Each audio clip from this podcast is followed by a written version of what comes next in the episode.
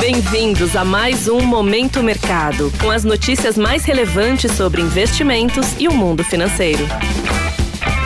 Muito bom dia para você ligado no Momento Mercado. Eu sou a Erika Dantas e bora para mais um episódio desse podcast que te informa e te atualiza sobre o mercado financeiro. Hoje eu vou falar sobre o fechamento de quarta-feira, 17 de janeiro, e a abertura de hoje, quinta-feira.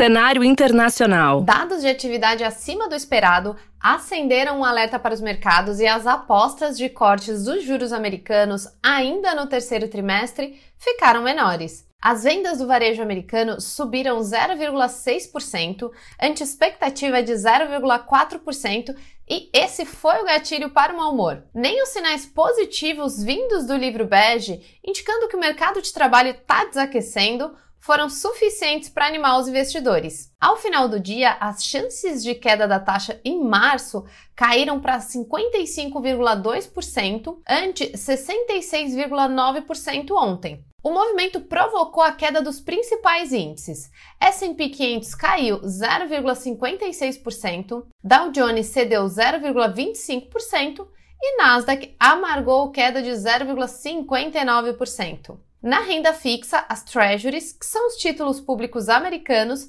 fecharam em alta, refletindo a visão que o afrouxamento monetário ficou mais distante. O DXY, índice que mede a variação do dólar ante uma cesta de moedas fortes, subiu 0,09%. E o petróleo fechou misto, com investidores avaliando quais são os reais impactos dos conflitos no Mar Vermelho na oferta do óleo. A divulgação do PIB chinês também fortaleceu a visão que a demanda deve recuar. Apesar de positivo, o avanço de 5,2% em 2023 foi visto com tom de cautela.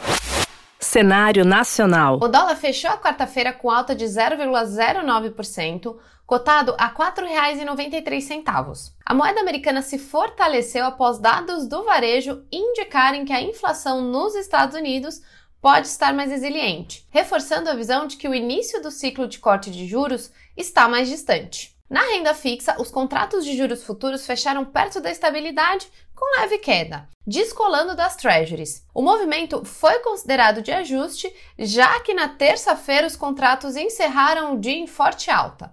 Já na bolsa, o Ibovespa acompanhou o mau humor de Nova York e caiu 0,60% aos 128.524 pontos. Os investidores acompanharam a divulgação do PIB chinês, que apesar do avanço não animou. A alta foi relativizada, já que o desempenho em 2022 foi bastante fraco. Mas o que realmente deu o tom foi a preocupação com o futuro da política monetária dos Estados Unidos. Os destaques positivos foram a CLC Agrícola, que subiu 3,87%, Natura com alta de 2,63% e MRV avançando 1,80%.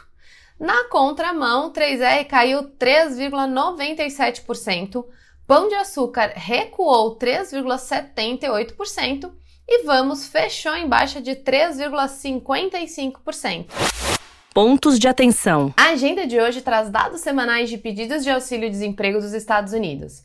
Vale acompanhar o discurso da presidente do Banco Central Europeu, Christine Lagarde, no Fórum Econômico Mundial. As bolsas asiáticas fecharam com ganhos em movimento de recuperação. A alta foi sustentada principalmente pelo setor de tecnologia, mas não foi suficiente para pagar as perdas do pregão anterior. Em Wall Street, os futuros operam estáveis, de olho em indicadores que possam alimentar a esperança de juros menores. Já na Europa, o mercado abriu sem direção única. Bora pegar um café sem açúcar para começar o dia e não esquece que a sexta-feira está quase aí. Dessa forma, termina o Momento Mercado de hoje. Agradeço a sua audiência e um ótimo dia.